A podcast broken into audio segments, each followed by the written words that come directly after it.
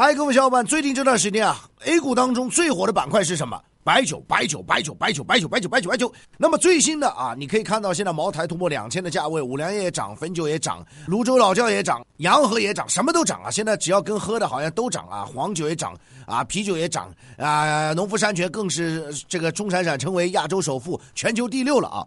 对于白酒板块，我先说一点啊，我的观点认为呢，现在差不多是在珠峰的大本营。开始起步的这个阶段啊，距离登顶、封顶还有多少距离？你可以算算，差不多还有百分之二三十。那如果有人想登顶的话，你不怕雪崩，那你 OK 啊。现在众多的机构在那抱紧紧、取暖暖，好冷要取热，他们抱成一团呢，当韭菜进来，给他们一点点风，挤一点，挤一点，挤一点，然后呢，越过山丘，才发现无人等候啊！开玩笑啊。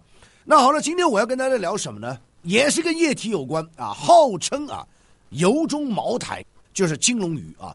我之前呢跟大家推出过一期节目，我说的是中国神油海天酱油。那现在呢，除了酱油以外，又来个油，第二神油啊，金龙鱼油。金龙鱼最近的股价啊涨了，真的是呀呀，真的是也是令人醉了。油当中有没有酒精啊？好了，今天开头有点长了，跟大家好好来说说啊，这个金龙鱼油对标油中茅台啊，到底靠不靠谱？来谈谈我的看法。那第一个先要谈一谈，就是说我们去伪存真呐。说到金龙鱼，绝大部分人印象就是哦，好家伙，这个公司啊，这个炒菜油当中的龙头，它主业就是这个。其实是吗？不是的，各位朋友，金龙鱼这个公司它的主业油，你吃的炒菜的油只是它三分之一，它其他三分之二呢是由米呀、面粉呐、饲料产业啊，包括一些油脂产品啊，什么肥皂啊、这些甘油啊这些啊。所以你第一个要知道，它的这个吃的油只占到它三分之一的这个营收。这是第一个，所以你纯粹的把它定义为它是一个食用油的概念股，我觉得这是错的，也不符合实际的，对不对？说白了，它不只是卖油啊，各位朋友，所以你把它叫做油中茅台，人家只是三分之一的跟油有关，你说人家油中茅台，那其他还有百分之三分之二的业务嘞，各位朋友，对不对？那你怎么不叫它叫面粉茅台呢？啊，你可以或者叫它啊油脂茅台，你不都可以吗？去伪存真啊。那么从数据上看啊，我刚跟大家说的是一个占比。那么从数据营收上看，其实也是跟这个比例差不多的，跟吃有关的，差不多是占三分之二的营收。那么跟吃有关，大家想想，刚刚我说到了这个食用油，还有这个面粉，还有这个米啊，所以这三个加起来百分之六十几的这样一个营收，这个百分之六十几呢，又有差不多一半是金龙鱼的油贡献。所以由此你就可以看到，差不多在它的这样的构成当中啊，三分之一是油，三分之一的是米和面粉，然后三分之一是饲料原料和一些油脂类的产品。所以你把它又叫做油中茅台，我认为也不是很贴切，也不是很贴切，因为它毕竟是三块构成，三分之一、三分之一、三分之一啊。你不要光听名字，真正的很少人去认真的去考虑金龙鱼它的主业是什么，不要被它名字所迷不迷惑啊。所以，当它的股价越来越涨的时候，发行价啊才二十多块钱吧，好像。所以，当它股价现在一百出头的时候，还有一些机构说由中茅台，我就越发慌。那现在炒到一百块，市盈率接近一百，跟科技股一样，你去炒，因为什么？次新股它能够炒，但炒到后面，我跟你说，即便说炒到接近两百或者接近一百五，那你这个一波下来，有些人如果进去的话，真的是你会付出惨痛代价。第二点，我想跟大家讲呢，就金龙鱼的业绩波动性很大，你现在吃的油。跟什么有关？跟大豆有关。大豆是什么？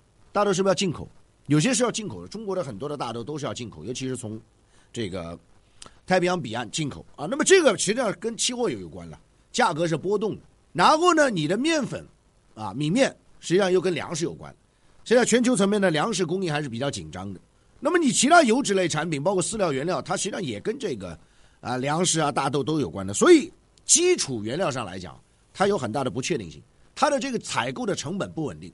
那么从现在这几年的这个角度来讲呢，为什么大家比较看好金龙鱼啊？整个下面这个，因为整个的这个采购的成本还算比较低。但是接下去万一整个成本上升了呢？大幅度的上升，我说是大幅度的上升哦。那这样的话，其实金龙鱼这块价格，包括采购的成本就非常的不稳定。我相信大家就可以理解我这个意思。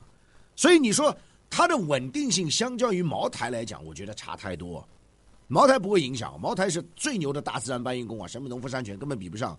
茅台直接在赤水河畔旁边建厂，建好厂这个水过来，哎酿曲发酵啊窖藏，然后呢啊经过一个周期三年，你除非赤水河屎水污染了，其他根本阻碍不了它，这概率非常低啊。你要把一条河从上游到下游污染了，非常困难。关键是人家茅台天生的在那个茅台镇上面啊，有这个发酵物啊，微生物，空气当中就有。啊。你这个金龙鱼有？吗？所以你要叫这个油中茅台有两个层面，第一个，你的主营的构成是不是在行业中绝对 number one？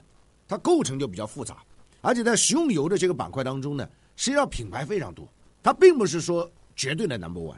那第二个就是说，它的业绩稳定性相对于茅台来讲，呢完全不可比嘛。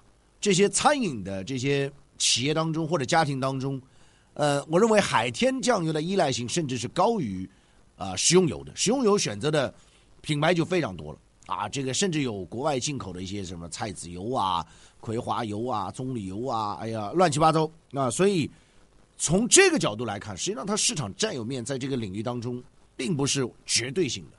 并不是绝对性，没有到茅台那个强度啊。这个赛道上面比较拥挤，就这个油的赛道，包括这个它的这个米呀、面粉这些东西，说实话，我不买金龙鱼，我也可以去菜场买。而超市里我一定要品牌吗？对不对？所以我讲就是说，它更多的是一种在品牌品牌效益上，但是实际上呢，在赛道上，在市场份额上，我认为大家还是要比较理性的去看待。所以这第二个层面去剖析啊，所谓油中茅台啊这样一个思考啊。更为重要的是呢，毛利率，毛利率茅台是百分之九十了，那其他的白酒也百分之七十了，海天啊酱油百分之四十，这个金龙鱼油啊毛利率多少？只有百分之十几，啊只有百分之十几。那如果说大豆的这个进口价格、成本、期货价格再拉升呢，那毛利率更低了。所以说，如果你放一个长线角度来讲，它的稳定性是远不及茅台。那至于它未来的增长率啊，我认为啊，油这个东西确实也不是什么健康的东西。整个未来，大家会逐步的去朝那些少油、少盐的方向去发展。对于这板块啊，油板块啊，食用油，我不是那么看好，我不是那么看好，因为现在越来越多人开始吃素食啊，啊，开始去油化啊，开始少盐，要用水煮啊，或者怎么样。所以对于这个板块，我我是蛮谨慎的。就成长性涨的幅度来讲，你像它这种原料的进口，除了涉及到原油，涉及到期货。还涉及到汇率啊，汇率波动有时候也非常大，所以从成长性来讲啊，周期性来讲，好像有点虚，好像有点虚啊。就目前的这个一百多元的股价，市盈率接近一百倍啊，就这样的一个状态，你说贵不贵？你自己去决定啊。我是觉得有点偏贵了。那当然，次新股可能还会炒炒到个一百五两百，但是我不知道它什么时候会下来啊。但是我就是跟大家讲，你刚上市的话，流通盘少，你怎么玩是人家的，但是。你进去之后由不得了，那最后一点时间，我们再来谈谈整个的这个饮品板块。实际上，我在前段时间跟大家讲过，就说白酒绝对涨幅空间不大，接下去黄酒可能会接力啊。黄酒的龙头，实际上你看古越龙山啊等等这些已经涨得非常不错。整个的葡萄酒现在因为澳大利亚的这个葡萄酒的关系啊，现在葡萄酒迎来一个空窗期啊。龙头的葡萄酒，我认为在今年有一定的空间啊。张裕实际上从呃去年的低点三十不到，实际上已经慢慢的拉上来啊。未来我认为还有一定的成长空间，呃，就目前四十几的这个价位来讲啊，那至于其他一些你就不要去考虑，要抓龙头。我觉得龙头的思维在二零二一年的资本市场，不管是在 A 股还是在港股，甚至美股都是同样的，一定都是龙头效应，而且筹码都向龙头集中啊。这一点实际上非常清楚。你别看指数涨，实际上有些个股还趴在两千五百点的这样位置。资金现在抱团向龙头聚集，向各行各业的茅台聚集，哈，各行茅台。所以你要判断这个股是不是这公司是不是这个行业当中茅台，你不仅要看它的业绩，不仅要看它的市场份额，还要看它是否名副其实，同时还要看就是说它是否是自行，纯粹是在炒作啊。所以我今天跟大家聊一聊，希望给大家灌输一个思路，就是说你要挑选这个行业中的茅台，要去伪存真。